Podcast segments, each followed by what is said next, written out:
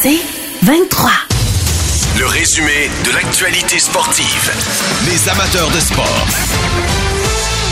Mercredi, c'est la Poche Bleue Radio, soir de podcast également pour Maxime et Guillaume que nous retrouvons à l'instant. Salut les gars, comment ça va? Hello, hello, hello, Mario. Salut, Oh, oh, oh. Mario. Euh, c'est lequel des deux qui fait meilleure im- imitation? d'Elvis, les boys, au Guillaume, karaoké? vas-y, Guillaume. Shoot.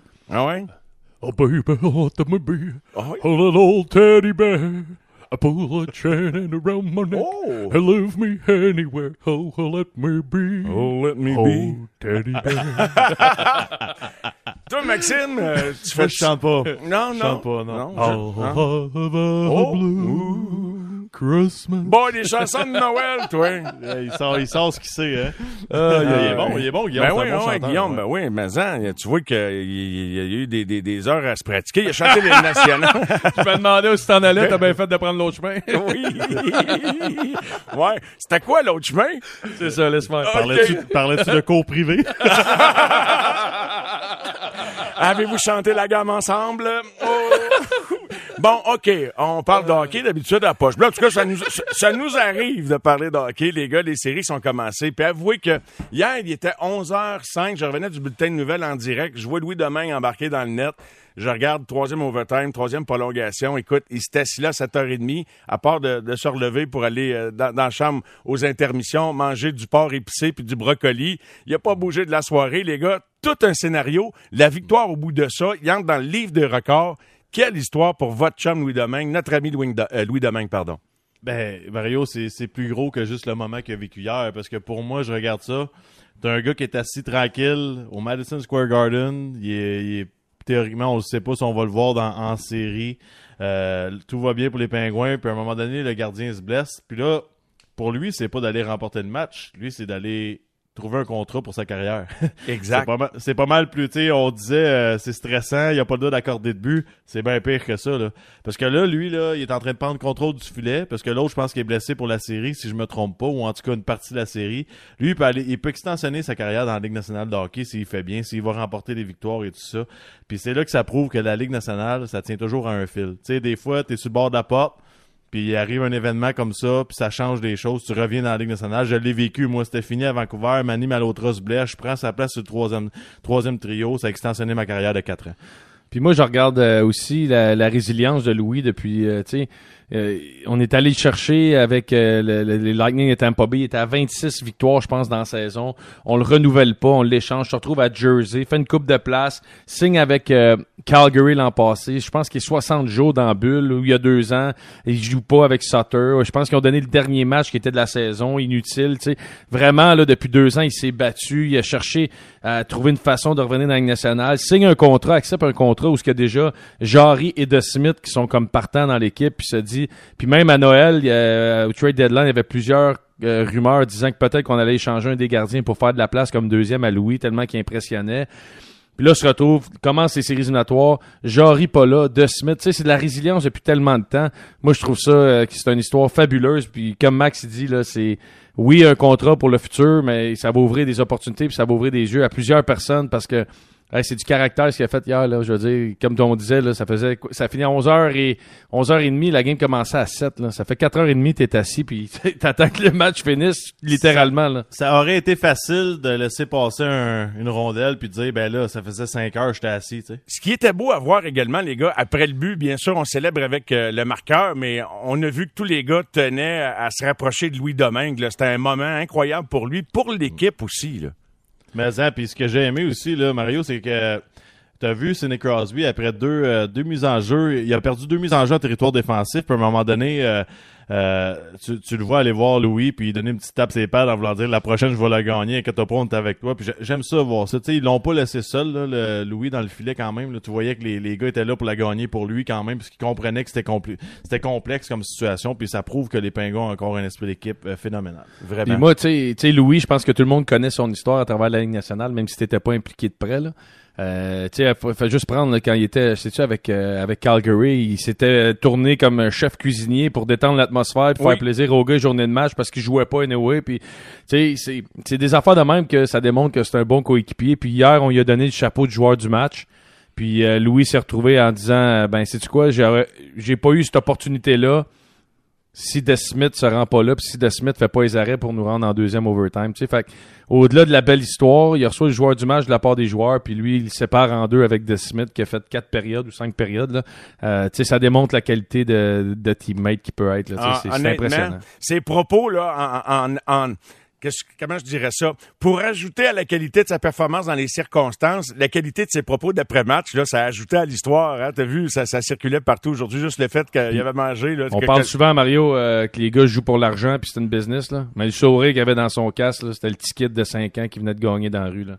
C'était Ça- beau en tabarouette à voir. Là. Mais hein, ah non, moi ça m'a. euh, écoute, euh, c'est ça, on a texté un matin Louis et moi, puis sûrement que vous lui avez envoyé un message également. Puis euh, je- à partir du moment qu'on l'avait embarqué dans le net, nous, en tout cas les Québécois, on voulait juste que, que ça se termine par une victoire. Pensez-vous que bon, c'est le premier match de la série, là, je veux pas charrier sur l'importance de ça. Puis là, ils sont avec leur gardien techniquement numéro 3, rappel de Dorio, un autre Québécois, gardien numéro 4. Je sais pas, euh, donc on va continuer avec lui, mais ça peut avoir un effet rassembleur sur l'équipe, au moins dans cette première ronde-là. Je sais pas jusqu'où ils peuvent aller avec un gardien numéro 2 ou 3, mais qu'est-ce que vous en pensez, les gars?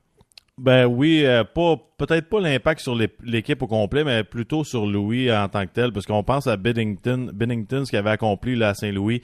Euh, lorsque tu sens dans la vie que tu as une opportunité spéciale, puis que tu es capable de changer des choses dans ta vie personnelle, on s'entend là, Mario, il y a une énergie spéciale qui sort à un moment donné. Tu sais, tu sais pas d'où ce que d'où ce que ça vient cette énergie-là, mais tu te sens bien, tu es plus confiant, puis c'est comme c'est t'as plus le choix là. Tu sais, tu dois performer là parce qu'on s'entend que euh, il doit s'accrocher en ce moment là, à avoir euh, un, un- un rôle dans la Ligue nationale de hockey. Puis là, c'est toute qu'une chance qu'il a. Puis ça, je pense que ça va amener de l'énergie aux autres joueurs parce qu'ils vont voir ce gars-là se battre pour chaque rondelle à chaque match.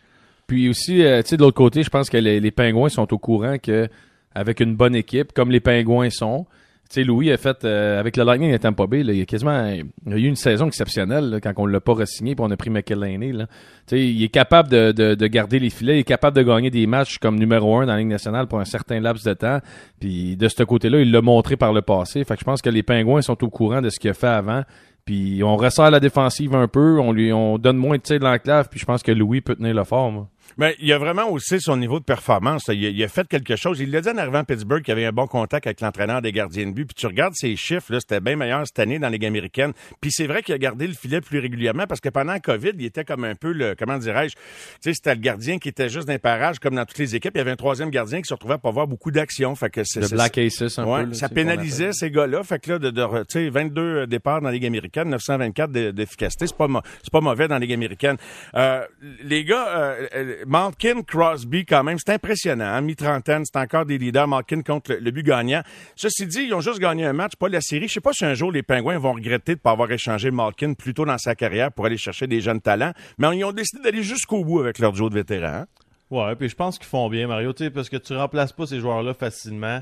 Euh, si t'as des super vedettes qui sont capables de te faire remporter des Coupes Stanley ou de te donner une chance à chaque saison, euh, pourquoi pas les garder? Je pense qu'on s'entend là aussi, ça vend des billets puis tout ça. Puis hier, euh, je trouve que du côté des Rangers, c'est décevant parce qu'ils ont joué un bon match Oui, euh, oui. à la maison puis ils ont perdu le match. Tu sais, les Pingouins, je pense qu'ils en ont encore un peu plus là, de, euh, côté performance. On a vu en début de match, l'exécution n'était pas là à 100%. euh, puis les, tu sais, même tu regardes des, des joueurs comme Crosby euh, hier. euh, c'est un bon match, là, mais je sais qu'il est capable d'encore pas mal plus. Même chose pour Malkin.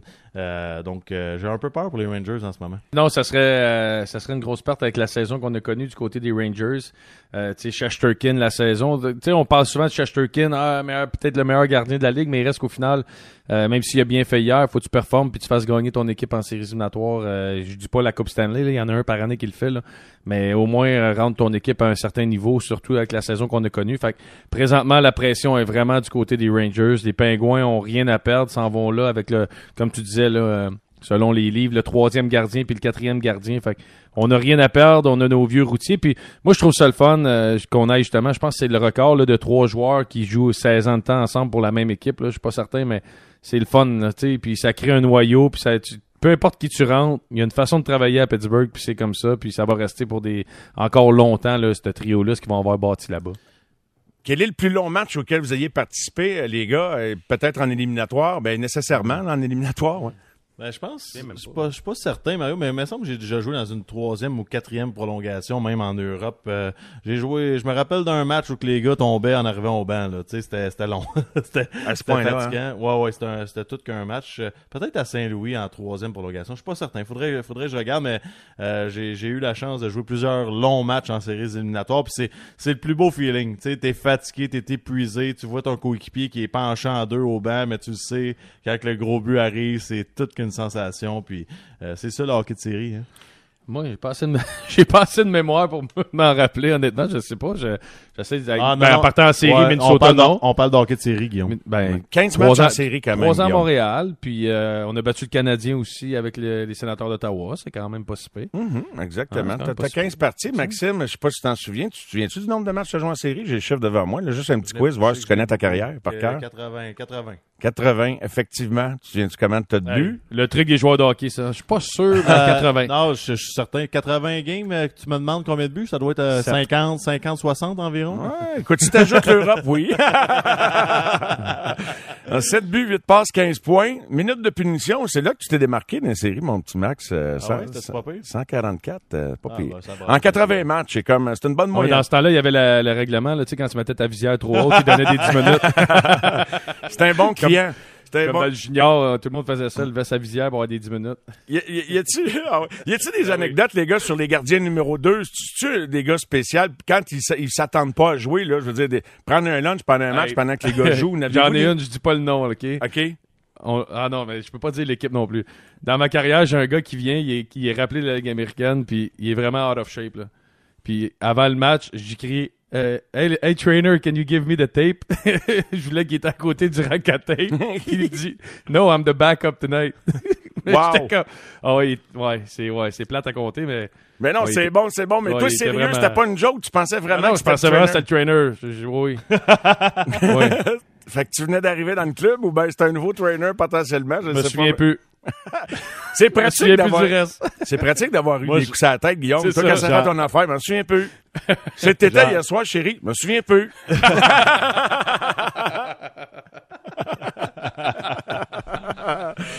oh boy, boy, boy. Euh, premi- les gars, le match. euh, Est-ce qu'il y a un match dans ce qu'on a vu euh, jusqu'à maintenant? C'est tout jeune, les séries qui. euh, je regardais les Panthers, euh, un, un échec à leur premier match.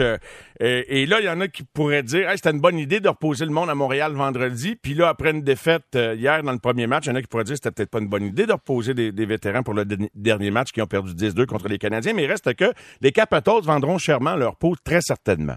Ouais, exact. Parce que Mario, faut arrêter de regarder le classement en série. Tu sais, une, équipe comme les, une équipe comme les Capitals de Washington, faut pas oublier, là, cette année, Backstrom a manqué beaucoup de matchs. TJ Oshie a été blessé longtemps. Anthony Manta a été blessé très longtemps. Tous ces gars, il, il a manqué là, le deuxième trio. L'année au complet, théoriquement, là, tu sais, la- ou la moitié au moins. là. Donc là, tout le monde revient, on est en santé, on est une, une équipe expérimentée, on a remporté la Coupe Stanley. Le, le seul point d'interrogation de leur côté, c'était le gardien de but. Puis hier, il a, il a bien fait. Les Capitals de Washington, c'est toute une équipe de hockey. Là. Euh, oublions le classement. Là. Tu regardes les gars, des gros bonhommes, ça patine. C'est pas, pas facile pour les Panthers. Puis les Panthers jouent un style de jeu, pour moi, c'est pas bon en série. Ils veulent compter 5-6 buts par match. Puis ces opportunités-là sont pas là en séries éliminatoires. Donc, qu'est-ce que tu fais? Là, la panique après, à un moment donné, parce que tu n'étais plus capable d'avoir des lancers au filet. Qu'est-ce qui arrive? La confiance descend. Puis là, tu commences à faire des erreurs défensivement. C'est le problème des Panthers pour moi. On n'a pas d'identité. Tu sais, c'est- on est une équipe offensive, point. On a essayé d'ajouter des Chariot, on a essayé d'ajouter un peu de Sam Bennett, un peu de papier sablé. Là. Mais pour moi, c'est une équipe sans identité qui se fie sur l'offensive uniquement. Euh, Bobrovski a très bien fait hier quand même dans, la, défaite, mais il reste que on doit trouver c'est quoi les Panthers de la Floride, quel style de jeu qu'on veut jouer.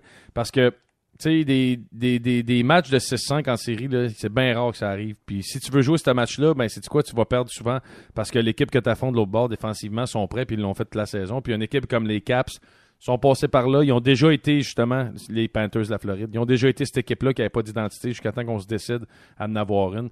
Fait que les Panthers, j'espère qu'ils vont être capables dans les six prochains matchs de s'en trouver une puis de, de, de suivre. là, parce qu'en première période, on a très bien joué. On était, euh, on était là, on était dans le match. Puis il faut, faut juste garder ça. Il faut, faut, faut enlever les, euh, les, les jeux qu'on perd la rondelle ou qu'on est trop offensif, qu'on prend pas soin de notre défensive. faut enlever ça de notre jeu. En terminant, les gars, j'aimerais vous entendre sur l'intensité des séries. Qu'est-ce qui se passe pour que tout le monde se transforme en en, je sais pas, en missile cruise sur la glace, l'intensité des mises en échec, les premières périodes de chacune des séries, tu, vois que tout le monde veut défoncer les bandes. Euh, les gars, vous êtes passés par là. Jusqu'à quel point, c'est combien de marches au-dessus du calibre d'un match de saison régulière? C'est assez, à l'œil nu, c'est évident. Là. Grosse, grosse différence, Mario. Mais tu sais, c'est plus que juste l'émotion. Les, les gens, il faut comprendre, lorsque tu vas jouer, par exemple, Washington en ce moment, on parlait d'eux, tu arrives en Floride une ou deux journées d'avance. Euh, puis tu sais que tu t'installes dans ta chambre d'hôtel pour 4 jours, 5 jours, parce que tu vas jouer les deux premiers matchs là-bas. C'est pas comme tu finis ton match à Montréal, tu prends l'avion, puis le lendemain, tu joues à Ottawa ou à Toronto, quelque chose du genre. C'est beaucoup plus relax de ce côté-là, en dehors de la patinoire. C'est beaucoup plus... Euh, il y a beaucoup plus de concentration côté systématique. Tu sais, tu t'assis, là, à un moment donné, tu as, une réunion d'équipe, puis tu parles des systèmes de, de, de, de l'équipe, de chaque joueur, euh, que c'est quoi leur faiblesse, leur force. Est-ce que si tu y parles, il va être concentré? Est-ce que si tu lances à la pad à terre euh, droite, est-ce qu'il va donner un, rebond? C'est vraiment précis. Donc, les gars sont, sont prêts pour le match. Ils pensent pas, puis ils ont juste à patiner. quand quand tu affrontes des équipes une fois par deux mois, à un moment donné, tu dois penser à toutes ces affaires-là. Là, tu es tellement préparé, tu as juste à patiner. Puis bien évidemment, il y a l'intensité des séries. Exact. Ah puis, puis chaque joueur, euh, tu fais le tour, mettons, de ton équipe au complet. Puis là, tu fais le tour de chaque gars quel point, puis tu sais, même qu'est-ce qu'on peut y dire? Qu'est-ce que tu connais de sa vie pour le sortir de sa game un peu, tu sais? ça va aussi loin que ça, d'avoir toujours une carte cachée dans ta poche disant Yes, si on a besoin, on la sort, ben c'est ça. ça tu, sors chaque joueur. Lui est de même, lui est de même, lui est de même. Jusqu'au jour où j'ai trouvé la feuille des, euh, des, euh, des flyers. Je pense qu'il l'avait oublié dans le vestiaire du Minnesota, puis c'était écrit euh, Slow Feet. non, mais tu sais, Mario, c'est tellement en précision que je, l'ai déjà vécu. Moi, on, parlait des joueurs de l'autre côté, ceux qui sont faciles à, sortir de leur match. Puis Alain Vigneault avait dit euh, personne lui parle à part Max. Sortez-vous pas de la, votre game pour lui, mais Max, c'est son rôle, il va s'en occuper. Ah oui, t'avais la permission de Max. Moi, j'avais la permission de faire mes niaiseries. on, on, est juste entre nous autres, là. c'est quoi la pire chose que t'as dit un adversaire, c'est la glace. Je pense que tes lacets sont détachés, c'est ça, Guy? Non, non, non, non, non, mais j'ai... Euh... Peux-tu dire la cédine? Non? OK. Ah, la cédine est facile. C'est drôle, Je l'ai dit souvent. Dans le fond, j'avais dit à, à un des cédines que maudit que ton frère est là. Comme adversaire. C'est des jumeaux. Puis il était échangé de, Avant de jouer avec eux autres, ça, Max? Oui, oui. Je broyais sur le banc. Mais là, dis-moi, quand tu te retrouves avec eux autres, ils s'en souviennent-tu? ou face à bien qu'ils l'ont pas entendu? Ben, tu sais, normalement, les gars, euh, ils trouvent bonnes, ces jokes-là. c'est comme ils rient quand, quand t'arrives dans le vestiaire. OK. Mais euh, tu penses-tu qu'elle était assez bonne pour qu'elle trouve drôle, même quand vous jouiez pas dans le, dans le même club? Parce que c'est vrai qu'elle était bonne. C'est sûr qu'elle était bonne. elle était vraiment bonne. À quand ton apparition juste pour rire, mon Max, là? Tu sens que t'as du matériel de qualité. Je suis pas prêt, Mario. Un, résumé, un numéro de 5 minutes avec toutes les pires choses que tu as dites dans ta carrière sur une glace, je tu nous ferais rire. Fait que, travaille, travaille là-dessus. Moi, j'en ai une, mais ça sera pour le prochain livre. Ah, ah, non, ah ouais, non, non, lâche-nous en une, Guillaume. Je pensais pas que Ah non, faut y aller. Ah, je pensais pas que tu donnais dans ce type de pratique non, non, sur non, la glace. Non, non, non, c'est, c'est, moi, je vais faire de l'argent sur ceux à max. ah, OK, OK, parfait. Bon, ben, on, on saupoudrera euh, au, moins une par euh, épisode de Poche Bleu Radio. Les gars, un gros merci. Bonne soirée podcast avec Pierre Gervais, les boys. À très bientôt. Merci. Salut la gang. Bye bye. Bye.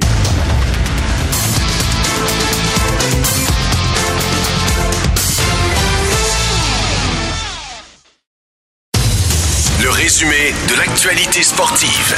Les amateurs de sport à l'instant même. J'avais très hâte de parler à Stéphane de ça. Je pense que c'est un moment approprié pour regarder ça, avec entre autres au cours des dernières heures, une annonce de signature de contrat avec un des jeunes espoirs du Canadien issu des derniers pêchages, Riley Kidney, qui a une excellente saison, une excellente production, le cap des 100 points atteint. Stéphane Leroux est avec nous. Bonsoir Stéphane. Salut Mario.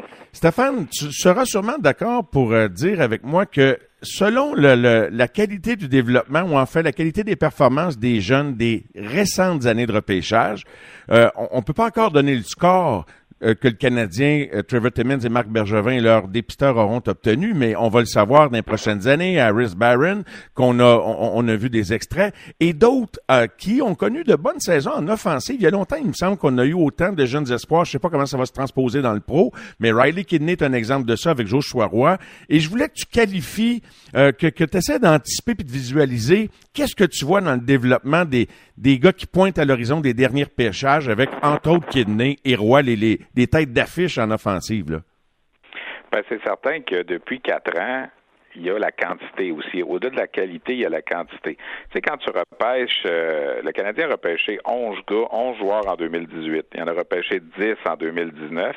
Euh, il en a repêché euh, 8 l'année suivante, puis encore 9 l'an passé. Fait quand tu fais ce calcul-là rapide, tu es rendu à 38 joueurs en 4 repêchages, alors que normalement, tu as 7 rondes de repêchage. Le Canadien aurait dû repêcher 28 gars, en a repêché 38. Fait que c'est sûr que tu te donnes des munitions de plus pour arriver avec des meilleures sélections, puis tu peux te permettre dans des repêchages aussi, de prendre des chances quand tu as une certaine quantité. Là, on va voir si ces quatre repêchages-là vont commencer à payer d'ici 2-3 ans. Bon, tu sais, on a déjà, là, dans les quatre dernières années, on a déjà euh, Romanov qui est rendu, je pense qu'il est établi. Carfield qui est établi. Puis là, ben, t'en as d'autres qui ont frappé à la porte un peu. Là, on a vu un peu Jesse Ilonen, on a vu un peu Jordan Harris, euh, puis il va en avoir d'autres qui vont arriver. Norlinder, qu'on a ramené à Laval, tu sais. Puis là, l'an prochain, ben, ça va être Goulet, ça va peut-être être Michak qui va frapper à la porte. Puis dans deux ans, ça va être Farrell, puis Joshua Roy, parce qu'il reste lui, il reste encore une année junior. Fait que c'est sûr que tu regardes ces quatre repêchages-là, je pense que ça augure bien. Là. Puis oui, il y a eu des années plus difficiles, on le sait, puis on peut refaire le procès de, de, de Trevor Timmons et de son équipe. Mhm. Mais dans l'ensemble, je pense que dans les dernières années, on s'est on s'est moins trompé, en tout cas. C'est ce que Ben, en ça cas, semble démontrer. C'est ça. Jusqu'à maintenant, si on anticipe, là, si on c'est de faire des projections comme eux le font, mais là, on a un peu plus de data, si tu Ouais. me passes l'expression, à, à analyser. Mais euh, parce que c'est un élément, je trouve, qui passe souvent sous silence, euh, en ce sens que euh, le fait que, mais, mais le- Ouais, re- revenons, moi, l'élément, on, on- je vais laisser ça de côté, mais revenons aux principaux éléments en défensive. Après avoir parlé de Roy et Kidney, puis tu Ouais. peux développer sur Roy et Kidney, mais du côté des défenseurs également, outre ceux qu'on a vus de la NCAA, euh, Stéphane, qu'est-ce que tu vois à l'horizon? Gou, Ferais-tu mettre un ordre? Euh, Goulet, est-il ton espoir numéro un en défensive ou c'est Ouais. pas nécessairement Ah oui, lui? Caden Goulet, en ce moment, là, au moment où on se parle, fin de saison 21-22, Caden Goulet a 19 ans. C'est probablement le meilleur défenseur de la Ligue canadienne de hockey, là, du, de l'ensemble des 60 équipes juniors au pays. Il était capitaine d'équipe Canada junior. Est-ce qu'on va le revoir au championnat du monde cet été? On verra. Il était, il était dans l'équipe quand ça a été cancellé. Alors, c'est sûr que lui, euh, au niveau de la défensive, il est excellent. Fait que tu rajoutes, tu sais, là, tu as parlé tantôt de Barron. C'est pas un choix du Canadien, mais il était obtenu avec Lekonen, Oui. qui était un choix du Canadien. Il faut pas l'oublier, ça non plus. Moi, Oui. ça, c'est une, équation que je fais tout le temps. Si Lekonen n'avait pas été bon, on n'aurait pas pu avoir Justin Barron pour lui. Là, tu sais. Oui, Alors, tu sais, quelque part, là, euh, faut, faut, faut en tenir compte. Puis quand tu regardes Lekonen au niveau offensif, si on refaisait le repêchage dans lequel il a été sélectionné, là, euh, c'est quoi, c'est 2000, euh, 2016, lui, dans son cas, ben, si on refaisait ce repêchage-là, euh, il sortirait en première ronde, Lekonen. Il sortirait pas en deuxième ronde. Tu sais, euh, c'est, c'est un gars qui, Mhm. j'ai dit 2016, c'est 2013, pardon. Quand tu classes les gars de 2013, Lekonen est plus 55e, mais il fait partie de la première ronde et le Canadien l'a repêché en deuxième ronde. Et c'était, c'était le troisième choix de deuxième ronde du Canadien cette année-là. De la Rose fut calé en avant de lui, puis Lekonen est le meilleur des trois. Alors pourquoi? Tu sais, quand on dit que c'est une, euh, une science qui est pas exacte, là, ben ça, c'est un exemple encore. Alors là, tu as ajouté Barron. Tu sais, Lekonen est devenu Barron. Fait que là, Barron, Harris, qu'on a vu, Romanov qui est jeune, Goulet qui s'en vient, Norlinder peut-être, puis il faut pas oublier Logan Mayou, là, qui, est- qui est toujours le, le, Oh le gars, là, tu sais. Logan Mayou, là, dans le repêchage de 2021, l'an passé, là, c'est peut-être le deuxième meilleur défenseur du repêchage après Owen Power. On connaît toute la, ça donne rien de refaire le procès là, de toute la situation, mais on, tenons-nous-en au Sur le joueur de hockey. là, moi j'ai euh, Exact. selon mes, mes euh, bon les conversations de, de coulisses avec des, des gens dans des organigrammes hockey, il était classé 14-15e euh, au total là, sur euh, sur euh, des listes de- de- d'au moins deux équipes que je connais. Euh, alors ah ouais, euh, donc pas- en milieu de de première. Il n'y a Ouais, pas de doute ouais, là-dessus. Là, qu'est-ce qui va arriver avec lui dans l'avenir? Est-ce qu'on va s'en servir dans une transaction? Est-ce qu'on va l'amener éventuellement à, à- à Montréal? On verra. Alors ça, c'est pour euh, la, la défensive. Moi, c'est ce qui me fait penser que le Canadien va beaucoup plus aller à l'attaque cette année. Parce que quand je viens de te nommer là, les 5-6 joueurs, plus, faut pas oublier les vétérans qui sont là puis sont sous contrat. Là, je veux dire, ils sont pas encore partis. Là. Petrie, Savard, euh, les autres. Là. Alors, tu sais, je veux dire, euh, Edmondson, à un certain moment, tu as de la place juste pour 6 défenseurs dans l'équipe. Tu aurais beau en avoir 14 dans le pipeline, là, à un certain moment, ça marchera pas, là, que, puis, il y en a d'autres qu'on n'aime pas, là, C'est choisir les bons. C'est choisir les bons, Stéphane, parce que tu peux te tromper. C'est-à-dire qu'au-delà du repêchage, c'est important. Regarde, par exemple, prends, euh, il y a des joueurs que des organisations laissent filer, puis à un moment donné, ils viennent à éclosion ailleurs. T'espères de pas te tromper, de pas en échapper des comme ça. Le début de mon propos parlait de la quantité aussi. C'est le bon vieux principe. plus raison. tu tires, plus tu as de chance. Puis c'est important. Puis les Canadiens, ça, ça a été le travail de Marc Bergevin d'aller chercher des choix.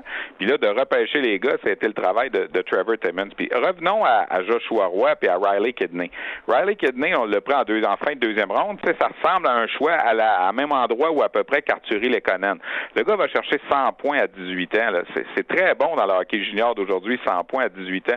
Tu sais, l'an passé, il avait, il avait été un point par match. S'il y avait eu 70 matchs l'an passé, il aurait eu 70 points ou quelque chose comme ça. Il en avait fait 33 à 16 ans. Lui, c'est le genre de joueur qui ressemble beaucoup à Nick Suzuki, genre de joueur-là? Est-ce qu'il va être pareil comme lui? Est-ce qu'il va arriver à faire la même chose? Ça, on va, on va se garder une petite gêne. Dans le cas de Joshua Roy, ce qui est phénoménal, c'est qu'on l'a repêché avec un choix de cinquième ronde l'an passé. Puis il était, je pense que je te l'ai déjà dit, mais je vais le répéter pour le bénéfice des, euh, des auditeurs, il est né le 6 août 2003. Il était à cinq semaines d'être admissible seulement cette année au repêchage. S'il avait vu le jour après le 15 septembre, cinq semaines plus tard, mais il ne sera pas repêché encore, il serait dans les candidats de 2022. Où tu penses qu'il serait s'il était sur la liste en ce moment avec la saison de 119 points qu'il vient de connaître? Ah, c'est un excellent argument que tu amènes là et ça pourrait constituer, ça pourrait constituer éventuellement, on verra dans quelques années, mais ça, un, vol là, tu sais, on, on pourra parler de ben, lui éventuellement comme un vol. On, on verra, tu sais, va-t-il Mais c'est important. mais, ces gars-là, oui, vas-y, vas-y, c'est excuse. Ben, ben, j'allais dire, tu sais, va-t-il devenir un choix de cinquième ronde comme comme Charles Ludon a été, tu sais, qui, qui, s'est trempé dans la nationale puis qui se promène entre les deux, ou va devenir, ou va-t-il devenir un vrai choix établi? Tu sais, c'est un premier au total dans la LHJMQ. Il est devenu cette année le dixième joueur de l'histoire de la LHMQ à être champion compteur de la LHMQ après l'avoir été champion compteur dans le Midget 3A. Puis si je te nommais les neuf autres qui ont fait ça, tu verrais qu'il y a de la qualité là-dedans. Oui. Tu sais, des, des, Daniel Brière, des, des Mike Ribeiro, des euh, Alexis Lafrenière, tu sais. Alors, tu sais, il a été dominé au niveau midget, puis il est dominé au niveau junior aussi. Puis rappelons-nous, là, il a juste, en fait, il a juste 18 ans. Il l'a pas encore. Il, vient, il va avoir 19 ans. Il vient d'avoir 18 ans. Il va avoir 19 ans au mois d'août. Il était à cinq semaines d'être admissible cette année. Alors moi, je pense que ça, c'est phénoménal dans son cas. Il faut, tenir compte de ça. Il aurait pu être admissible seulement cette année, puis il aurait été un choix de première ronde, puis le Canadien le prend en cinquième ronde. Là, évidemment, je, je, fais en sorte que la conversation et toi aussi, on se concentre sur les espoirs du Canadien. Puis la question à laquelle on n'a pas de réponse, c'est comment les meilleurs espoirs des Canadiens vont se mesurer aux meilleurs espoirs des autres organisations euh, dans, dans, dans, le futur. Et, c'est là que tout, c'est là que repose les, le succès des prochaines années, Stéphane. Parce que oui, on, peut avoir encore accumulé d'autres choix de repêchage 2022. Il y en aura beaucoup cette année, 2023, 2024. Mais tu es d'accord que pour dire que ces trois prochaines QV là, avant que ça ait une incidence directe sur le niveau de performance, là, on, plonge dans le temps, on s'en va pas mal en avant. Ben si le Canadien est un club qui revient en série dans les prochaines années, ça, dépend vraiment de Suzuki, Caulfield, Romanoff et, donc les, récents repêchages. Et je trouve que c'est ça que je voulais dire tout à l'heure, là, j'ai dévié, mais c'est ça qui passe souvent sous silence. C'est-à-dire que c'est pas le prochain repêchage qui va faire du Canadien une équipe gagnante dans trois ans. Comme les meilleurs jeunes joueurs des Rangers actuellement sont pas le moteur de l'équipe. Non, sauf que le prochain repêchage, le fait que tu peux avoir un premier, deuxième au total, ça va plus vite dans ces cas-là généralement. on le voit avec les Rangers, avec Capo, puis avec Lafrenière notamment, puis le jeune Hill qui est un choix de première ronde aussi. Tu sais, as trois choix de première ronde qui jouent ensemble en ce moment, puis ça va devenir, ça pourrait être un bon trio pour les Rangers pendant longtemps. Alors non, Shane Wright, si jamais le Canadien le repêche, fera pas des Canadiens des, des aspirants à la Coupe Stanley l'an prochain.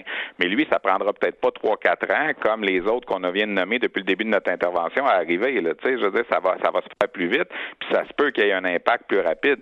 Puis il y en a d'autres qu'on n'a pas nommés. Sean Farrell, qui a joué aux Jeux olympiques, qui est un choix de quatrième ronde, il était un des meilleurs attaquants aux Jeux olympiques. Il va retourner à l'université l'an prochain, il va poursuivre à Harvard encore, mais c'est un bon.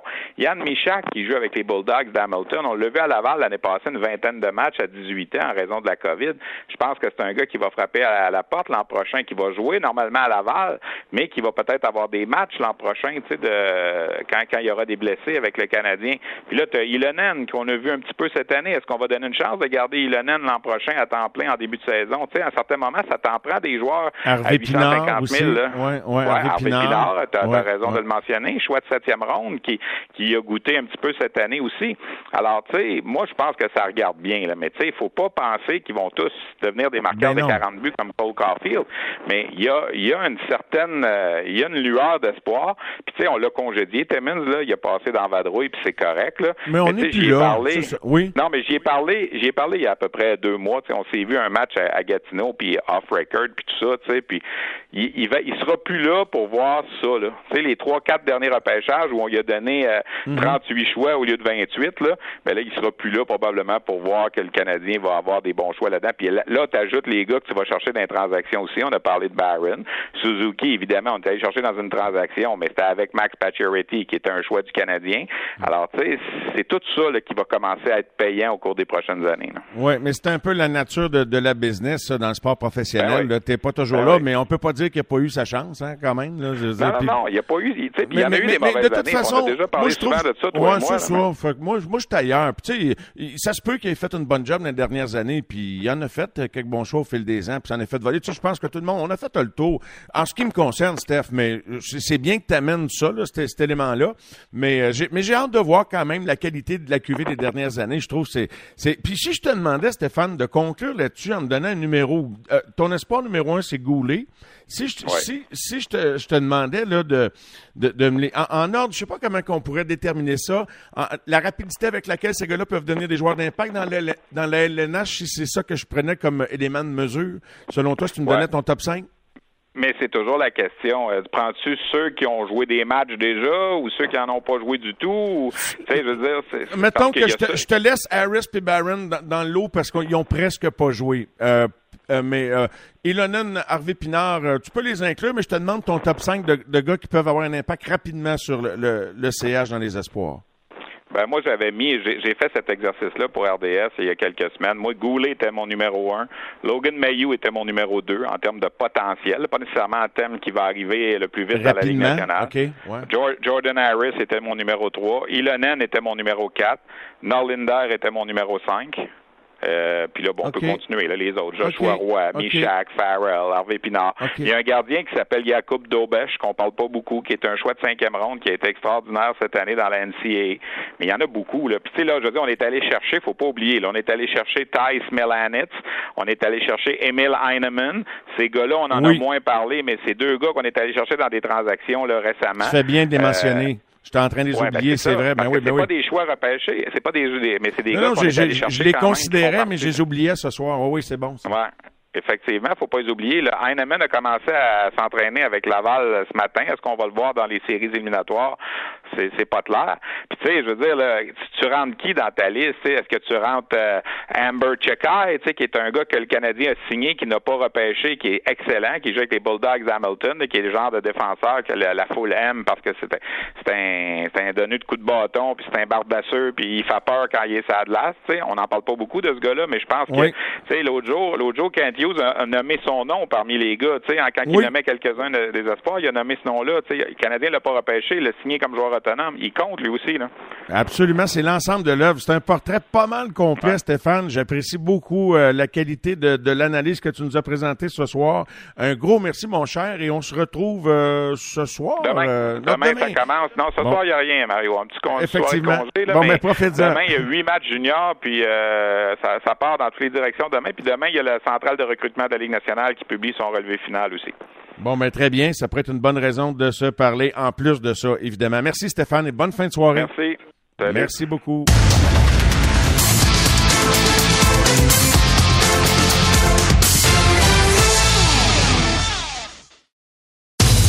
Le résumé de l'actualité sportive. Les amateurs de sport. Oui, bien bonsoir tout le monde. Si vous vous joignez à nous à l'instant même, il est 21h30. Un gros merci d'être avec nous pour les amateurs de sport. Stéphane White sera là après 22 heures, lui qui regarde spécifiquement pour nous le match entre le Lightning et euh, les Leafs de Toronto, que je regarde évidemment du coin de l'œil tout en animant l'émission 3-1 euh, euh, le Lightning contre les Leafs. Maintenant, je vous en parle depuis tantôt, j'avais hâte de lui parler. Accueillons sans plus tarder Daniel Brière. Bonsoir Daniel. Salut Mario, ça va bien? Oui, ça va bien toi-même? Ben oui, super. Écoute, c'est le meilleur temps de l'année. Ben. série. Exactement, Euh, Monsieur mon Playoff. équipe- Mon équipe n'en fait pas partie, mais, euh, mais j'adore quand même. C'est- toujours été mon temps favori de l'année. Ben, j'imagine. C'est incroyable le niveau d'intensité. Daniel, as-tu déjà regardé un peu les, les- les- Ah. les premiers matchs? As-tu, y a-tu une série qui t'interpelle en Oh. particulier? Oui, j'ai regardé. J'ai même été un peu déçu la première soirée euh, à cause des, je te prends, des blowouts. euh, Oui. C'est les Maple Leafs qui gagnent 5-0, les Blues qui gagnent 4-0, euh, la Caroline qui gagne 5-1. Au moins, il y a eu les Kings en fin de soirée, là, qui, puis les Oilers qui nous ont donné un, un bon match. J'étais déçu la première soirée, mais hier, écoute, toute une soirée de hockey, les Rangers et les Pingouins en troisième euh, période d'overtime. J'ai adoré ce match-là. Euh, moi, il y a deux séries que, que, que je préfère. Je te dirais, la première, c'est euh, je suis de- notamment Claude Giroux de très près. Euh, Ben donc, oui. je suis un peu là cette série-là entre les, les Panthers puis euh, les Capitals. Euh, on était surpris de voir les Capitals gagner le premier match, euh, mais je serais quand même encore très très surpris là, que les Capitals gagnent cette série-là. Mais on sait jamais. Euh, J'espère que Claude Giroux va, va replacer les choses à la bonne place puis ils vont faire une une, une longue escapade là, de ce côté-là, du côté des, des Panthers. Euh, puis l'autre série que j'adore, c'est Tampa Bay euh, puis les Maple Leafs.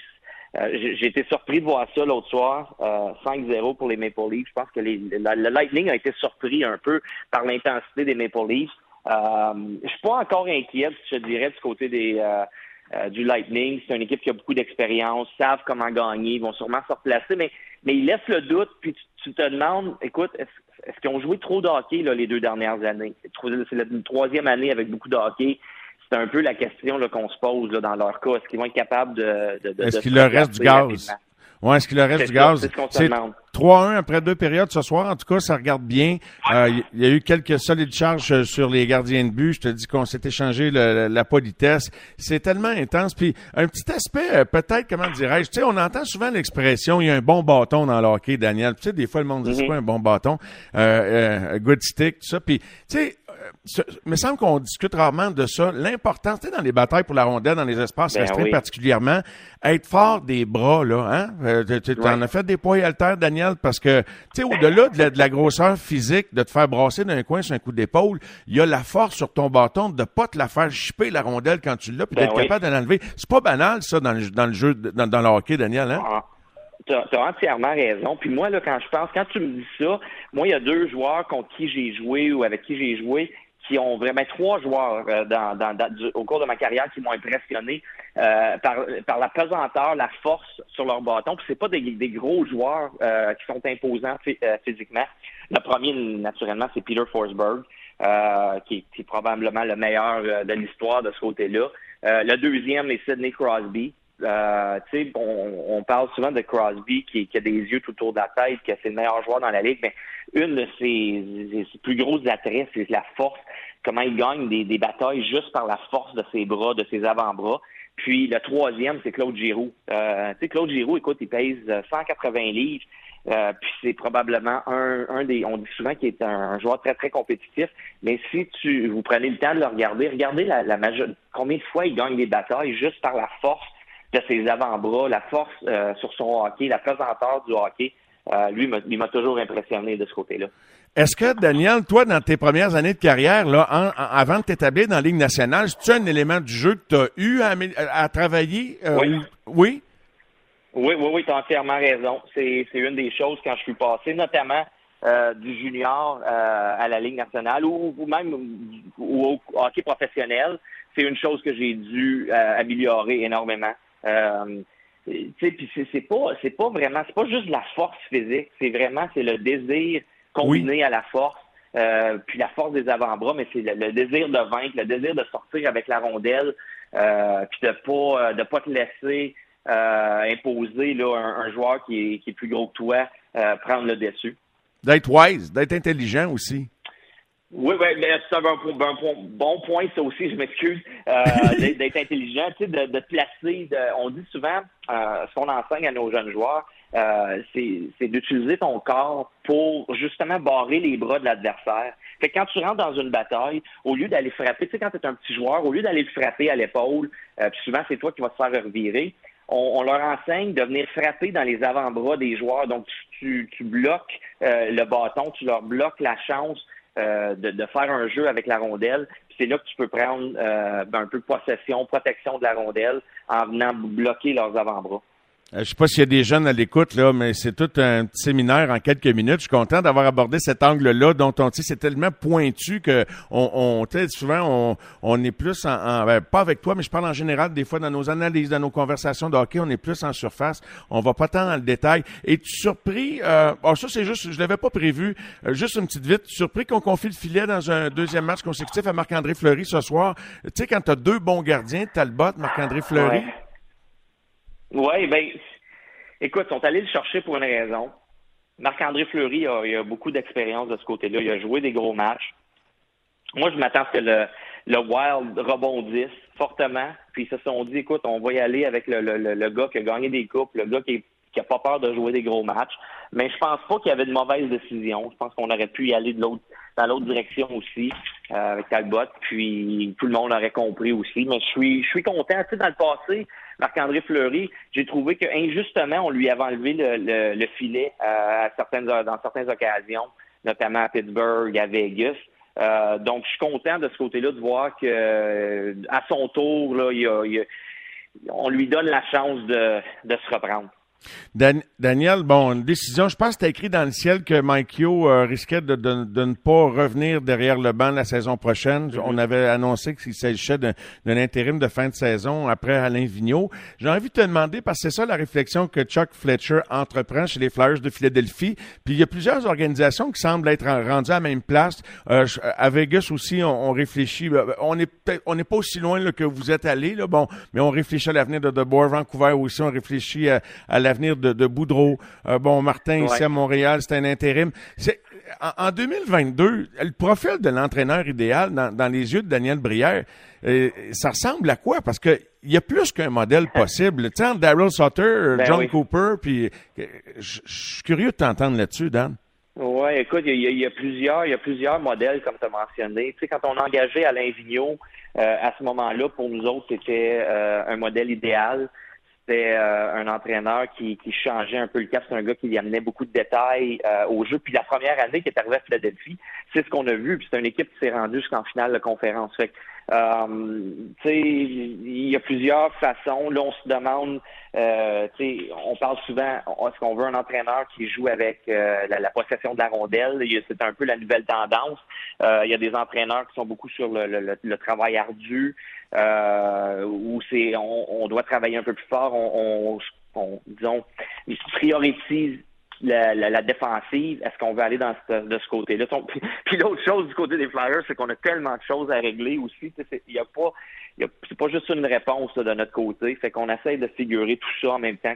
Qui est l'entraîneur qui pourrait nous aider le plus en ce moment? Parce que, tu sais, quand tu regardes ça dans les dernières années, euh, vous, comme d'autres organisations, vous, vous, avez vous êtes allé dans différentes directions. Là. Je veux pas trop faire de rétrospective euh, parce que c'était pas tes décisions, mais tu sais, vous êtes allé avec un Axtol qui arrivait des, des, des rangs collégiaux, si je me trompe pas, euh, des gars d'expérience, des gars comme Alain. Tu sais, il y, a eu, puis j'en oublie, là, mais fait que je sais pas c'est quoi, quand vous jasez en train de hockey, la conclusion de, de tout ça, c'est la qualité des joueurs. Mais oui, nécessairement, mais c'est pas juste ça. Mais quand c'est le temps d'évaluer l'entraîneur ou le le type d'entraîneur que ça prend quand tu as essayé un peu de tout, puis il n'y a rien de concluant? Ben, ben, écoute, moi, moi, je vois un, entraîneur, je vois ça comme c'est, on dit en anglais, c'est un salesman, euh, c'est un vendeur. Euh, c'est, l'entraîneur doit être capable euh, de vendre, parce que moi, je, crois que n'importe quel système peut gagner. C'est, la façon dont tu es capable de vendre ton système à tes joueurs, puis de faire embarquer le plus de joueurs dans ton système, puis de, de le suivre à la lettre. Euh, c'est sûr qu'il y a des joueurs qui suivent jamais le système, puis ils veulent faire de leur propre façon. Puis quand tu as des super vedettes, des fois c'est toujours c'est toujours plus difficile. Euh, mais les meilleurs entraîneurs, à mon avis, c'est ça. C'est les entraîneurs qui sont capables de vendre le mieux leur système à leurs joueurs, puis de les convaincre de jouer euh, dans leur système de jeu. Je te dirais que Philadelphie, pour moi, c'est un marché peut-être pas aussi difficile à gérer qu'à Montréal ou à Toronto, euh, mais pas loin derrière. C'est un, un, marché un peu comme, comme New York, comme Boston, euh, où il y a quand même beaucoup d'attention sur, sur le, le, le, sport, sur le hockey en général, euh, puis sur les entraîneurs. C'est des figures très, très importantes en ville. Euh, fait que c'est pas facile pour des entraîneurs recrues, euh, pour moi, là, de, venir, euh, de, de, devenir entraîneur pour commencer à Philadelphie. Euh, mais écoute, ça, c'est mon opinion à moi. Ça veut pas dire que, que ça va être suivi là, du côté des Flyers. Euh, mais si j'avais une opinion, c'est un peu dans cette direction-là que j'irais.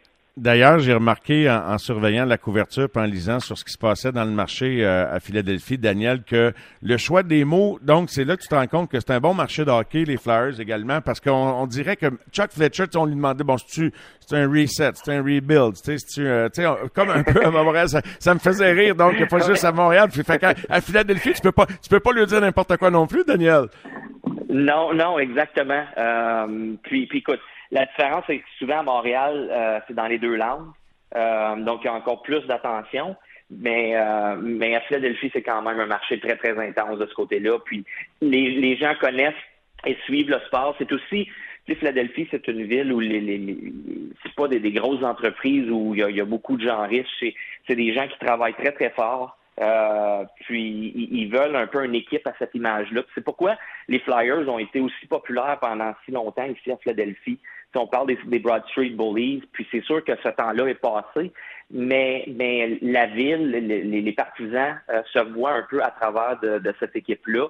Euh, fait que c'est pour ça que c'est important là, de garder euh, pas au point des Broad Street Bullies, c'est pas ça que je veux dire, mais quand même euh, une équipe qui, qui démontre beaucoup de travail. Euh, puis il n'y a pas de doute qu'on n'a pas eu ça les deux dernières années. On leur a pas donné ça, puis on a laissé nos fans tomber de ce côté-là. Fait qu'il faut, faut trouver une façon là, de rectifier ça. Et euh, il y a beaucoup d'ouvrages euh, chez beaucoup d'équipes. C'est une ligue à 32 équipes. Tout le monde se lève le matin et espère bâtir la meilleure équipe possible, repêcher le meilleur joueur possible. Euh, c'est, quand même pas rien, hein, bâtir une équipe gagnante, l'équipe idéale, Daniel, avec, ma foi, autant de franchises, autant de, concessions. Exactement. Puis le talent est dilué aussi. donc, c'est, ça. C'est pas facile. Il y a plusieurs choses qui doivent tomber au bon endroit. Euh, mais écoute, ça commence. Quand tu es capable de trouver un bon entraîneur euh, qui est capable d'engager ses joueurs euh, à embarquer là, dans le même bateau, ça, ça peut aller très, très loin. C'est comme un peu la première étape pour nous autres. Es-tu un, gars favorable comme dirigeant hockey quand on te demande ton opinion à ce que vos joueurs, particulièrement les jeunes joueurs, aille jouer le championnat du monde euh, de hockey sur glace cette année en Finlande quand ton club est éliminé. On sait qu'ici à Montréal, Caulfield et, Suzuki ont décidé de ne pas y aller. Euh, André Tourigny, euh, à qui on en parlait la semaine dernière, disait, je disais, c'est quoi un argument que tu as donné pour un jeune? Il disait, ben, tu sais, c'est quand, combien de fois dans la vie que tu as une chance de gagner quelque chose? Qu'est-ce que tu en penses, Daniel?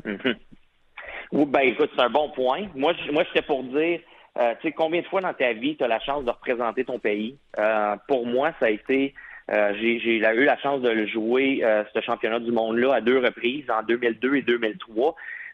J'étais comme à une étape où je me positionnais comme tranquillement comme un, un, joueur d'impact. puis ça, ce tournoi-là m'a aidé à côté confiance. Euh, à me faire reconnaître aussi, mais moi-même de croire en mes moyens, d'être capable de, jouer avec les meilleurs joueurs au monde, euh, même s'il en manquait quelques-uns, là, faut pas se le cacher. Mais ça m'a ça m'a amené beaucoup, beaucoup de confiance de, ce côté-là. C'est pour ça que j'y crois. Euh, nous autres, de notre côté, l'équipe Canada a invité Travis Connectney et Travis Sanheim. Puis Connectly, lui, a décidé de décliner l'invitation à cause de, de certaines blessures qu'il voulait prendre soin. Mais Travis Sanheim va, va y participer fait que j'étais très, très content de ce côté-là. Puis moi, je lui ai recommandé d'y aller. C'est une belle expérience, mais c'est bon aussi pour moi. Là, je crois que c'est bon pour leur développement, surtout les jeunes joueurs. En terminant, Daniel, j'aimerais ça te parler de Samuel Morin qui a annoncé sa retraite. C'est un, beau prospect des Flyers que, à, tout bout de champ, écoute, il y a eu beaucoup, beaucoup d'adversité. Il a tenté de revenir à plusieurs reprises. Euh, les, blessures ont eu raison de sa carrière. Qu'est-ce que tu peux nous dire sur euh, Samuel Morin? Ce que je peux te dire sur Samuel Morin, c'est que c'est un des meilleurs joueurs d'équipe que j'ai eu la chance de rencontrer dans, dans ma carrière. Euh, j'ai rarement vu un joueur être aussi aimé euh, que Samuel par, euh, par ses coéquipiers. Euh, je ne sais pas si les gens ont eu la chance de voir le but qu'il a marqué l'an dernier. Je crois que c'était contre les Rangers de New York quand il était revenu au jeu. Euh, puis de voir le banc des Flyers euh, crier de joie comme s'il venait de gagner une, série de, euh, de séries éliminatoires. Euh, écoute, c'est une des raisons pourquoi les Flyers continuaient de le garder puis de le signer année après année, même si Euh, il y avait beaucoup de blessures, puis les, choses euh, étaient difficiles de, son côté. C'est un gars qui travaille extrêmement fort, qui est là pour ses coéquipiers sur la patinoire et hors de la glace. il était là pour les protéger. Il était là le premier à les aider hors glace pour faire n'importe quoi pour eux autres. C'était vraiment beau de voir l'amitié puis l'amour que, que, que les joueurs des Flyers avaient pour Samuel Morin. C'est triste qu'il prenne sa retraite. Euh, mais euh, mais j'espère qu'on va le garder. Puis je sais qu'on on, on aimerait ça le garder dans l'organisation des Flyers parce que c'est euh, une des personnes qui a laissé un très très gros impact dans l'organisation, même s'il il a joué très peu. Oh, c'est un très bel hommage, Daniel. Euh, Samuel aura joué 29 matchs en carrière et oui, je me rappelle de ce que tu racontais parce que si je me trompe pas, là, faudrait que je regarde dans nos archives. Je pense qu'on lui avait parlé euh, le, lendemain de, ce moment-là. C'est quand même euh, émotif là, pour lui l'an passé. il a joué l'année qu'il a joué le plus de matchs en 2020-2021 avant d'être contraint d'arrêter une nouvelle fois. Alors, salutations à Samuel. Puis on va essayer d'y parler d'ailleurs dans, les prochains jours. On, a, on a envoyé une demande on va sûrement pouvoir lui parler. Mais Daniel, écoute, c'était vraiment intéressant, une gamme de sujets très, très variés. 5-1 Tampa Bay euh, sur euh, Toronto alors qu'on se quitte. Et puis euh, Caroline 4-2 ben sur les Blues. Puis à part de ça, la, vie est bonne, Daniel? La vie est très, très bonne. Ça va super bien. Puis, ben écoute, c'est ça, on regarde les séries, puis on se prépare pour, pour le repêchage de notre côté. Parfait. Un gros merci de ton temps. On se reparle bientôt. Merci beaucoup, Daniel. Super. Bye. Mario, à bientôt. C'est 23.